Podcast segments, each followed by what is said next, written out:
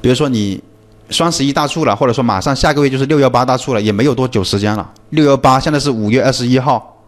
你想一下，六幺八还有多久？没多久了。六幺大促的时候呢，到时候你参，你可以去支持一下速卖通这个平台，比如说拿一个引流款，店铺的引流款，也不是为了说说去赚钱的，啊，一般我们参加平台活动呢，呃，很多卖家基本上都是不是为了去赚钱，就是为了支持一下速卖通，啊，引到这些流量，因为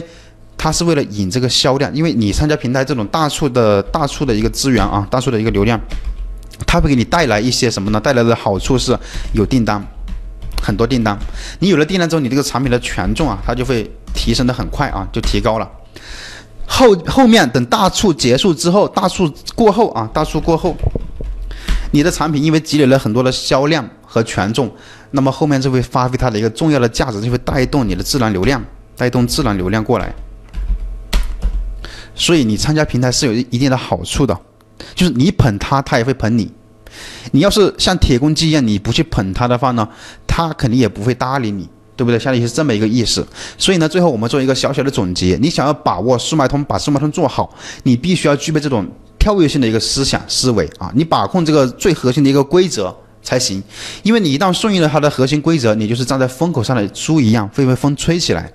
所以做速卖通，我们也不需要呢，你什么都懂，甚至呢，你不不需要会懂英语。很多同学他担心自己呢不会英语，说哎是不是要英语做跨境电商？其实你完全不需要的。你做跨境电商的话，你只要你不会英语，你只你可以去翻译一下。而且速卖通的后台全都是中文的。其实你做速卖通，你做跨境电商，你只要把握几个核心的技巧，就能让你赚到第一桶金。包括现在很多的平台都是中文了，亚马逊也是后台也都是中文的。速卖通就不用说了，这是中国开阿里巴巴开发的，就我们中国的公司啊，全都是英全都是中文的。就只是说聊天呢，看那些关键词呢，你看不懂，这个时候你用翻译工具去翻译去搞定。所以说你掌握几个绝招就可以赚到第一桶金了。而你要做了这些呢，你需要学习，你学的是圈子，是获取信息规则的一个渠道。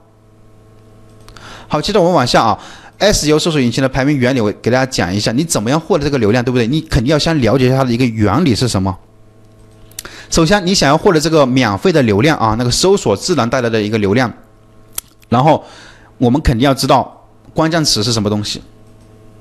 然后第二点，标题，标题是一百二十八个字符组成的，就是它是由多个关键词组合成的一个一个标题。我们也可以在这里看到，随便我随便搜一个产品啊，这里就是它的一个产品标题，你会发现。啊，这是速卖通，它的这个标题这么长，它都是有很多很多个单独的关键词组合出来的，所以呢，这是呃这个啊标题，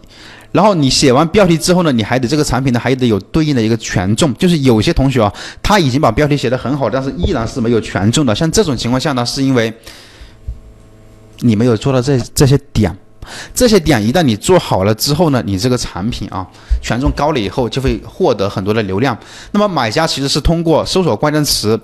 来找到你的产品的，当然也有那个按类目来找你的产品的，当然还有速卖通还有推荐算法来找产品的。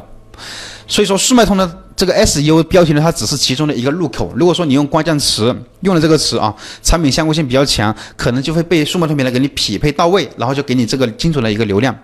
流量的来源一般是通过搜索。我讲到这里呢，主要是搜索的流量。他通过搜索关键词嘛，然后找到这个，看到你这个产品之后，他可能就点击进来了。点击进来之后就有浏览，对吧？然后就浏览完，浏览的久，看的时间久，停留时间长的话，就会有成交。所以呢，简单的一个数据分析就是有曝光，曝光就是你有了排名，产品就容易展现在买家面前。